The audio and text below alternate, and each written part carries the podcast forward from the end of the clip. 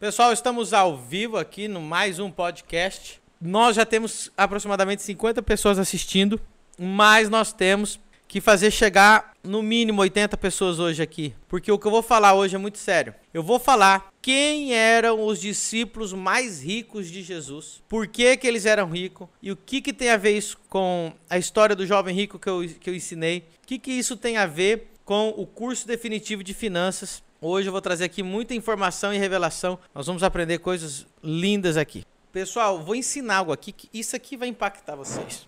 Cadê a mulherada que está assistindo aí? Eu vou falar das porquê. Ó, eu achei que eu ia guardar isso aqui para o curso, mas eu vou falar hoje. Por que as mulheres eram mais mulheres que mantinham o ministério de Jesus financeiramente, mais do que homens? Ô louco, pastor. Por que, que a Bíblia fala das mulheres? Cadê a mulherada? Mulher de Deus aí, comenta aí. Nós vamos aprender hoje como o ministério de Jesus era bancado principalmente por mulheres. Como que é essa história? Que mulheres são essas? Que, que, qual é o contexto bíblico de tudo isso? E além disso, nós vamos falar todos os discípulos mais ricos de Jesus e qual foi o papel deles na história do, do Evangelho. Vamos lá. A Anitta tá falando assim, pastor, conta a teoria da Lilith. Falam que era a primeira mulher de Adão, como é isso?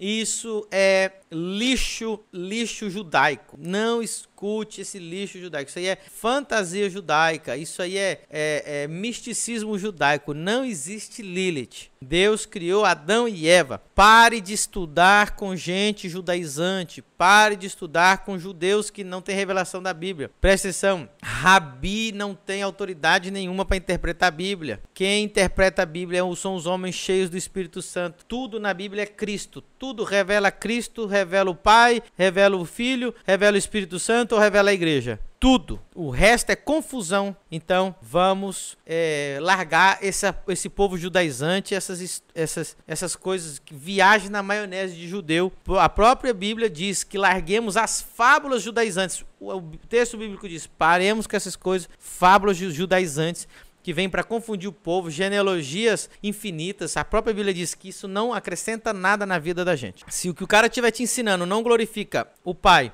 o Filho o Espírito Santo ou a igreja, nem precisa ouvir. Forte isso, né? Pessoal, agora preste muita atenção, nós vamos ler Lucas. Nós vamos ver os discípulos mais ricos de Jesus, vamos ver o que eles faziam, qual era o papel deles, o que, que a Bíblia fala sobre eles. Eu vou começar falando das mulheres. Lucas 8, coloca lá. Lucas capítulo 8.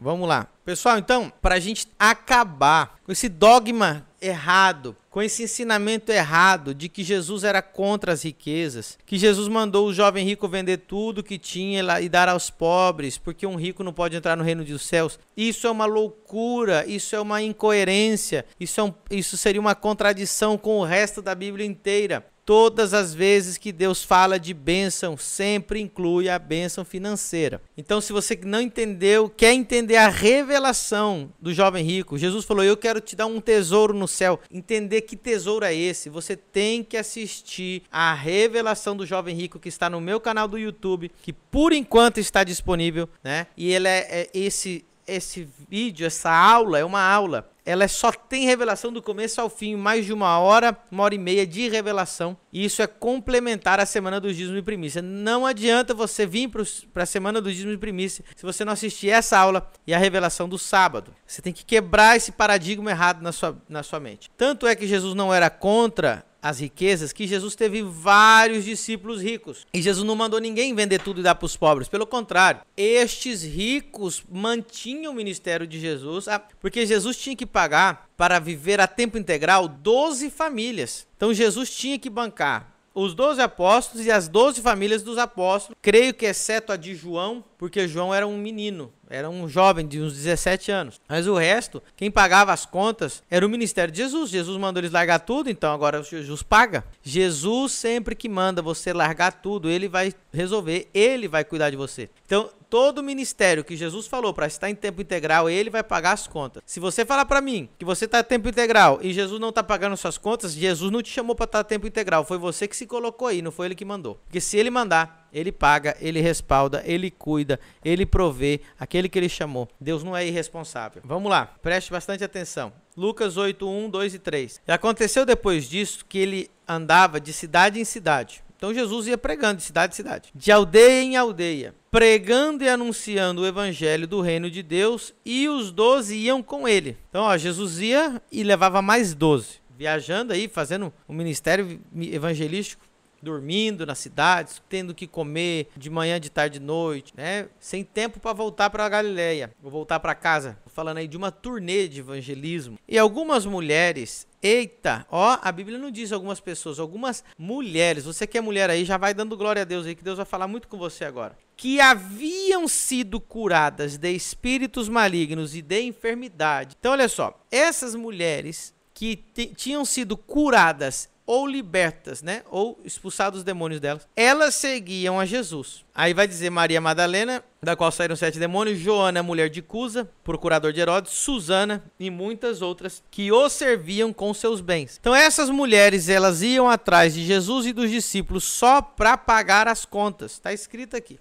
O ministério de Jesus era principalmente mantido por essas mulheres. Mas qual era o coração dessas mulheres? Por que essas mulheres seguiam Jesus e queriam pagar as contas do ministério de Jesus? Porque elas eram agradecidas.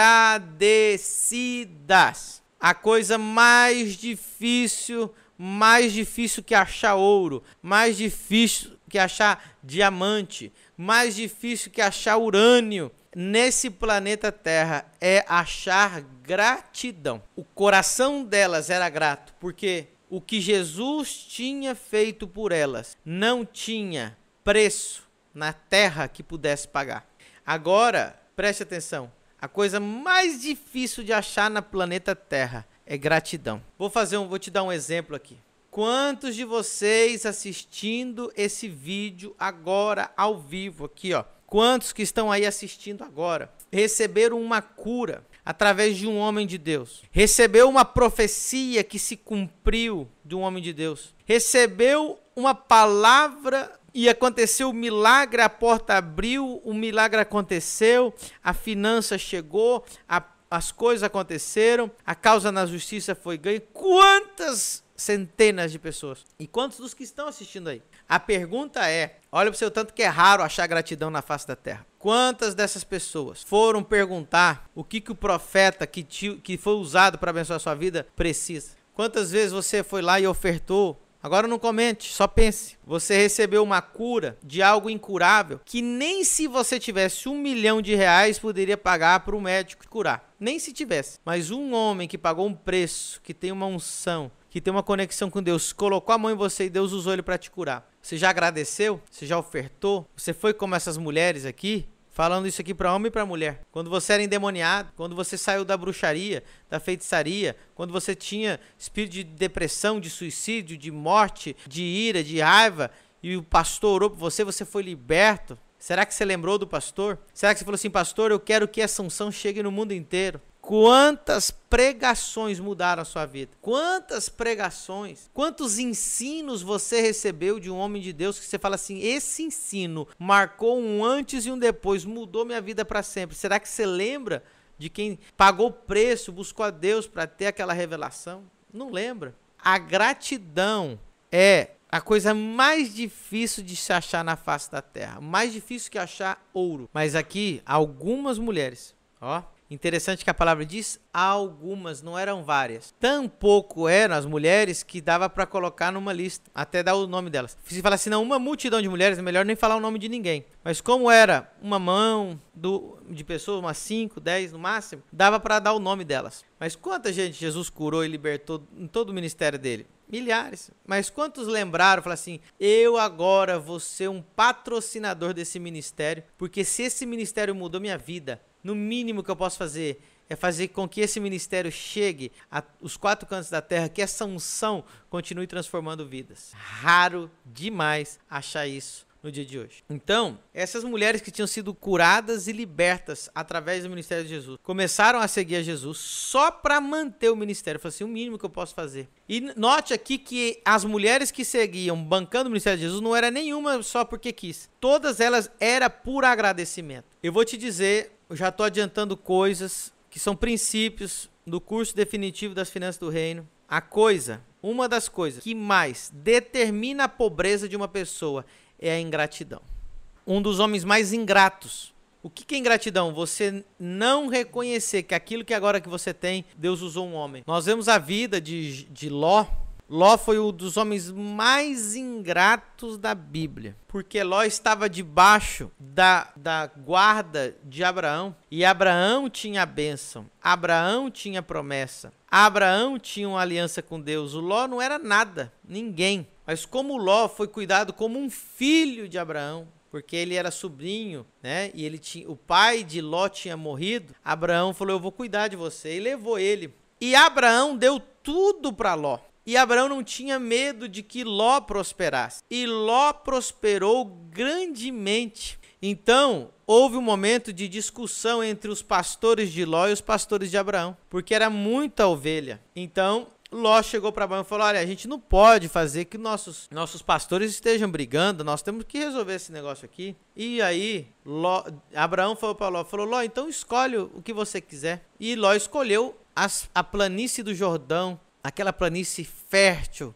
Você vai para um lado, eu vou para o outro. Olha o nível da ingratidão de Ló. Ló, o mínimo que tinha que ter feito se ele já, ó, se o nível de ingratidão dele fosse bem baixinho, fala assim, ó, oh, Abraão, então você escolhe um lado, eu escolho diferente, porque eu cheguei até aqui por causa de você. Aí ele já, já seria ingrato, mas um ingrato baixo. Se ele tivesse gratidão, ele ia dizer assim: Meu pai, Abraão, se eu tenho hoje pastores que cuidam de, das minhas ovelhas, é por causa de ti. A gente, eu nunca vou me separar de ti, como o próprio Elias falou para Eliseu: Me larga, e Elias falava: Vive o Senhor, vive minha alma, que eu não te deixarei. Ló podia dizer assim: Tudo que eu tenho é por causa da benção de estar debaixo de ti. Vamos resolver. Nós vamos resolver essa parada aí entre os, os, os, os, pastores, nós não vamos ter confusão. Se eu tiver que ceder, eu que vou ceder. Abraão, eu vou, eu vou, eu vou fazer o que o senhor quiser, mas não. Eu vou embora, vou para a planície do Jordão, vou para Sodoma e Gomorra. E aí que aconteceu? A maioria das pessoas que são pobres estão sofrendo, que perdem tudo, que entram na falência, que se arrebenta financeiramente, são ingratos. A ingratidão, um dia eu vou pregar sobre gratidão, isso aqui eu não nem estou pregando. Ló saiu de Sodoma e Gomorra com uma mão na frente e outra atrás. E Abraão prosperando, prosperando, prosperando. Deus queimou e arrasou com tudo. Sodoma e Gomorra foram destruídas, acabadas, não sobrou nada. A vida de Ló só foi de vergonha em vergonha. Depois dele ser falido, ainda gera vergonha até o dia de hoje. As próprias filhas de Ló. Ó, ele não quis morar no, lá no Sodoma e Gomorra? É isso mesmo, quis morar lá. Sodoma e Gomorra. Por que, que Deus não queria que eles morassem com os cananeus porque eles eram promíscuos. E entre os cananeus, eles praticavam o incesto, era normal. Ter relação sexual entre parentes era a coisa mais normal do mundo. Quando Abraão chegou lá, Deus já falou para ele: não se mistura. Mas quem foi o bonitão que falou: ah, eu vou me misturar, vou ganhar dinheiro, vou negociar, vou, vou criar meus filhos aqui desse jeito? Por isso você tem que ter muito cuidado como você cria os seus filhos. Depois seus filhos são mundanos e aí você acaba perdendo todas as gerações de bênção na sua vida. Tá forte a palavra hoje, né? Aí lá em Levítico, Levítico 18, Olha o que, que praticavam os cananeus. Falou mais o Senhor a Moisés, dizendo: Fala aos filhos de Israel, dizendo: Eu sou o Senhor vosso Deus. Não fareis as obras da terra do Egito em que habitastes, eh, nem fareis segundo as obras da terra de Canaã. Olha os, olha os cananeus o que eles praticavam. Para que, para qual vos levo, nem andarei nos seus estatutos. Então Ló tomou uma decisão muito errada de criar os filhos ali. Aí, primeira coisa que Deus diz para eles não praticarem. Versículo 6. Levíticos 18, 6. Nenhum homem chegará a qualquer parenta da sua carne para descobrir a sua nudez. Primeira coisa. Segunda, não descobrirás a nudez do teu pai. Ah, então não descobrirá a nudez da, da, sua parenta. E segunda, não descobrirás a nudez do seu pai. As, as mulheres dormiam com os pais. E da tua mãe. Ela é tua mãe, não descobrirás a sua nudez. Não descobrirás a nudez da mulher de teu pai, é mulher de teu pai. A nudez da tua irmã. E aí vai, a nudez do filho, do avô. Aqui vai embora. Da filha. E vai, aqui vai todo o capítulo. Então, isso aqui era abominável a Deus e era o que os cananeus praticavam. E aonde bonitão de Ló, ingrato, achou que qual que é o problema do ingrato? Ele não reconhece que alguém o ajudou para chegar onde ele chegou. Você às vezes alcança alguma coisa porque alguém te colocou lá e depois você esquece de quem te colocou lá. E o que, que aconteceu aqui? Ló se esqueceu, ele ficou rico. Ah, eu vou morar na Sodoma e Gomorra. Ficou com a roupa do corpo e ainda como as filhas tinham sido doutrinadas lá por Sodoma e Gomorra, o que, que aconteceu? Elas embriagaram o pai e as duas filhas tiveram com o pai embriagado relação sexual com o pai e ficaram grávidas do pai de propósito e aí nasceram duas nações, né? Os moabitas e os amonitas, que são as duas nações que estão ali do lado de Israel até hoje tentando matar o povo judeu. Perdeu tudo e ficou envergonhado até hoje. O nome Ló é vergonha, sem contar que ele perdeu até a mulher. A mulher dele virou o quê? Uma estátua de sal. Então, essas mulheres não existe um ingrato que Deus abençoe. Não existe. Tem muita gente assistindo essa, essa, esse podcast ou vai assistir depois, que é onde Deus vai falar com ele. Você nunca lembrou do teu pastor que pagou o preço pela sua vida? Eu não entendo essas pessoas. Ela fica 10 anos numa igreja. A igreja é uma benção. O dia que ela sai, ela só joga maldição no pastor e na igreja que ela saiu. Durante 10 anos, então, não prestava? Por que, que você ficou lá? Agora não presta mais. Era tudo do demônio. 10 anos era tudo do demônio. Não, você é um ingrato. Talvez você não concordou com duas coisas. Alguma coisa errada mas seja agradecido. Eu já saí de ministério porque eu não concordei de alguma coisa, mas sempre fui agradecido e nunca falei mal. Seja sempre agradecido. Ei, Deus está quebrando tudo aqui hoje, mas tudo bem. Semana, aí eu, eu falo para você, vamos fazer a semana do dízimo primício. Você tem que assistir a revelação do jovem rico e você tem que assistir a revelação do sábado. Essas mulheres seguiam a Jesus e mantinham, pagavam o ministério de Jesus porque elas eram agradecidas. Coisa linda agradecimento. Mas olha aqui, o interessante é que essas mulheres, a mais, a mais rica, a pessoa número um que mantinha o ministério de Jesus, que muita gente não sabe, está escrito aqui, ó. Quando eu vou te dar uma lista, a primeira pessoa que eu menciono normalmente é a pessoa mais importante, né? Se eu te falar assim, ó, é, havia cinco pessoas numa reunião do governo. Lá estava o presidente, o general, o coronel e o soldado. Normalmente eu vou falar nessa ordem. Presidente, eu não vou falar, tava o soldado, o presidente, o coronel. Normalmente, principalmente se eu vou colocar um num registro do jeito que Lucas está registrando aqui, como é um documento. Não. Então, normalmente a pessoa mais importante é mencionada primeiro. E a pessoa mais importante mencionada aqui é Maria Madalena. Diferente do que muita gente pensa, não existe nenhum versículo bíblico, nem na Bíblia, nem extra bíblico, que diz que Maria Madalena era prostituta. Isso aí foi uma invenção da Igreja Católica anos depois para sujar o nome de Maria Madalena, porque muitas mulheres queriam ter ministério, já que Jesus, a primeira pessoa que Jesus apareceu foi Maria Madalena e mandou ela anunciar aos discípulos da ressurreição. As mulheres devem e podem. Jesus restaurou o ministério da mulher dizendo: "Vocês vão anunciar a minha ressurreição". E a Igreja Católica, com medo de dar essa autoridade, sujar o nome de Maria Madalena. Não existe nenhum versículo na Bíblia que prova que ela era prostituta. Totalmente o contrário. Ela era uma discípula nobre, rica, que pagava as contas do ministério de Jesus. Aqui está escrito. Tanto é que ela está na primeira na lista. A segunda da lista é Joana, mulher de Cusa. Procurador de Herodes. O que, que é procurador?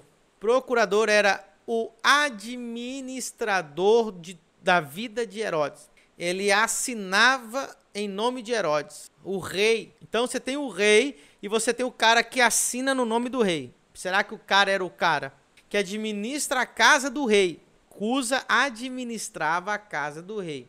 A mulher dele mancava o ministério de Jesus também.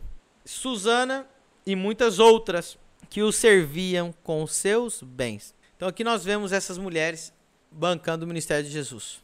Agora, eu quero que você observe também que havia outros outros homens que eram ricos que serviam a Jesus. Jesus tinha vários vários amigos ricos. No Evangelho de João diz que a Bíblia diz que seis dias antes da Páscoa Jesus estava em Betânia, ok? Na casa do seu amigo chamado Lázaro, aquele que ele ressuscitou dos mortos. Uma mulher chamada Maria, ela tomou uma jarra ou um, um vaso de, de nardo puro, no vaso né, de alabastro, de um óleo perfumado, e quebrou né, nos pés de Jesus, e enxugou os seus cabelos, enxugou com os seus cabelos, né? Judas, o bonitão, falou assim: para que que foi desperdiçado? Essa, essa quantidade de perfume poderia ser, ter sido vendida por 300 denários aos pobres. né? 300 denários era o salário de um ano de uma pessoa, ok? E foi simplesmente quebrado. Aquilo ali era preparado para, é, para os corpos, aqueles que iam, que iam morrer, que tinham, é, estavam mortos, era para embalsamar. Então nós vemos aqui dentro, na casa de Lázaro, Maria, tinha Marta e Maria, você vê que essa, essa, essa mulher ela, ela tinha um, algum nível, porque tem um ano quem que está assistindo aqui que tem um ano de salário guardado? É poucas pessoas, né? Um ano de salário, faz os cálculos aí, né? Se a pessoa tem, sei lá, dois mil reais de salário, dois vezes, faz aí, multiplica por 10, 20, por 12, né? 24 mil, não, é poucas pessoas. E essa mulher só quebrar para lavar os pés de Jesus uma vez. Então nós vimos aí mais mulheres que davam tudo pelo ministério de Jesus. Outra coisa interessante que nós vemos aqui dos do, daqueles que eram ricos, que seguiam a Jesus, é, eu já vou falar diretamente aqui. Eu vou falar uma, uma. O capítulo de João 19 vai aparecer duas figuras aqui. Meu Deus. João 19, depois que Jesus é crucificado, versículo 38 diz assim: Depois disto, depois de Jesus ter morto na cruz, ele está lá pendurado na cruz. Depois disso, José de Arimateia, ó, o que era discípulo de Jesus, mas oculto por medos dos judeus. Ah, então Jesus tinha um discípulo chamado José de Arimateia. Ele não era fisicamente aparecendo do lado de Jesus o tempo todo, ele era oculto. Então ele seguia Jesus de forma oculta por causa dos judeus, porque José de Arimateia era um homem muito rico e importante. Então rogou a Pilatos que lhe permitisse tirar o corpo de Jesus. Então em vez de deixar o corpo de Jesus apodrecer lá na cruz, ele falou: Não, deixa eu tirar, já morreu. Pilatos lhe permitiu. Então foi e tirou o corpo de Jesus. Então, Pilato retirou o corpo de Jesus da cruz.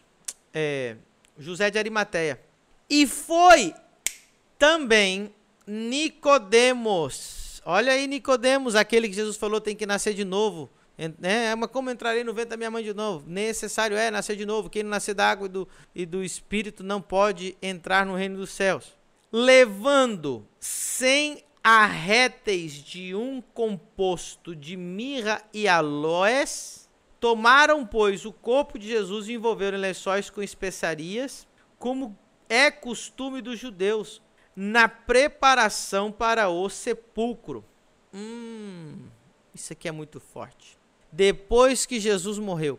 Você não vê esses discípulos aparecendo em lugar nenhum no ministério de Jesus, fazendo nada. Né? Só Nicodemos ali naquele momento que ele fez aquela pergunta. Depois ele se tornou discípulo de Jesus. Mas no final da vida de Jesus, quando Jesus está morto na cruz, eles aparecem. José de Arimateia e Nicodemos. José de Arimateia, homem poderoso, rico, tão é, honra, tanta honra ele tinha que ele pôde se apresentar diante de Pilato e pedir o corpo de Jesus e retirar. Tão rico ele era que ele tinha um sepulcro vazio dele sem ter sido inaugurado por ninguém, que só rico poderia ter um sepulcro assim, onde Jesus foi depositado.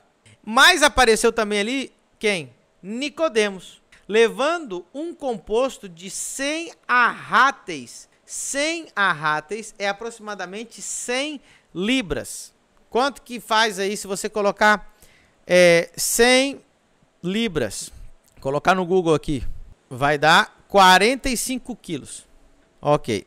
Se você fazer o, o estudo, ok? Você vai ver, tem vários estudos. Você vai ver que aproximadamente ele, ele, o, que, o que este Nicodemos trouxe para a sepultura de Jesus era no mínimo 34 quilos até 75 quilos. De que? De um composto de mirra e aloés, que eram óleos que se preparavam para colocar nos cadáveres, para que o cadáver se conservasse e não cheirasse mal. Judeu tinha pavor é, do cheiro mal do corpo podre. Então, os mais ricos se embalsamavam com os óleos caríssimos.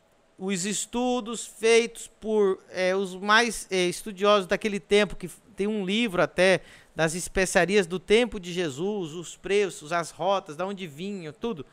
Se você estudar, essa quantidade de, de mirra e aloés que, tra, que, que trouxe é, Nicodemos era aproximadamente entre dois anos e meio e quatro anos o, o salário de um homem, trabalho de um dia, de três, dois e meio a quatro anos, vamos pôr aí três anos de trabalho de um homem. Esse homem então, você vê aqui duas grandes ofertas. Você vê José de Arimateia ofertando o seu túmulo, que era caríssimo, e você vê Nicodemos trazendo entre 34 e 75 quilos. Agora você fala, para que que um corpo, né, de um homem mediano, que era o de Jesus, precisava de 34 a 75 quilos de, de, de, de óleos essenciais para conservar o seu corpo? Mas essa foi a oferta que Nicodemos fez, porque essa era uma forma dos judeus de honrarem a pessoa na sua morte. OK? Agora, eu quero que você leia comigo Isaías 53. Olha que coisa linda. Isaías 53. Vai dizer assim, ó, versículo 9. Isaías 53, você já sabe, né? É o versículo que diz assim, é, Versículo 5: Mas ele foi ferido por causa das nossas transgressões e moído por causa das nossas iniquidades. O castigo que nos traz a paz e a, estava sobre ele. Pelas suas pisaduras fomos sarados. É o versículo que fala da morte de Jesus. Foi oprimido, versículo 7, mas não abriu sua boca, como um cordeiro foi levado ao matadouro. E aí o 9 chega assim: E puseram a sua sepultura com os ímpios. Ó. Mas com o rico esteve na sua morte. Meu Deus. Vou ler de uma outra forma aqui. Designaram-lhe a sepultura com os perversos. É essa, essa é a versão para você entender. Foi designado que ele morresse como os perversos, que o corpo dele apodrecesse lá na cruz e fosse jogado numa vala comum com os ímpios. Mas com o rico esteve na sua morte, posto que nunca fez injustiça, nem dolo algum se achou em sua boca. Olha que versículo lindo. Então, Jesus, em vez de ter sido largado como os ímpios, como os perversos, jogado fora, ele foi sepultado, ele esteve na sua morte, mas com o rico esteve na sua morte, numa sepultura de rico, embalsamado como um rei. Então, Jesus foi honrado na sua morte. Agora, o que, que eu quero que você tire aqui a revelação da revelação da revelação, para a gente fechar com chave de ouro essa palavra. Você precisa entender que José de Arimateia e Nicodemos, os dois mais ricos discípulos de Jesus, apareceram no momento da morte de Jesus. Para quê? Para cuidar, conservar e proteger o corpo de Jesus. Para que Deus usa os ricos no evangelho? Você que tem o desejo de prosperar, para que que tem que ser aqueles que querem prosperar, aqueles que querem ter riquezas? Os ricos no reino de Deus, os ricos no evangelho, são levantados por Deus para cuidarem do corpo de Jesus, para protegerem o corpo de Jesus, para embalsamar, para trazer beleza, para trazer cheiro agradável, para proteger e guardar o corpo de Jesus. Os ricos são aqueles que têm que cuidar da igreja. Deus levanta ricos verdadeiros para financiar, para cuidar, para não deixar ser envergonhado, para não deixar ser largado com os ímpios, para não ser, deixar ser jogado com, a, com os perversos. Deus precisa levantar mais discípulos que amam mais o reino. O problema da riqueza não é a riqueza, é quando você coloca a riqueza acima de Deus. Deus abençoe sua vida. Espero que esse podcast tenha mudado a sua vida. beijo, fui!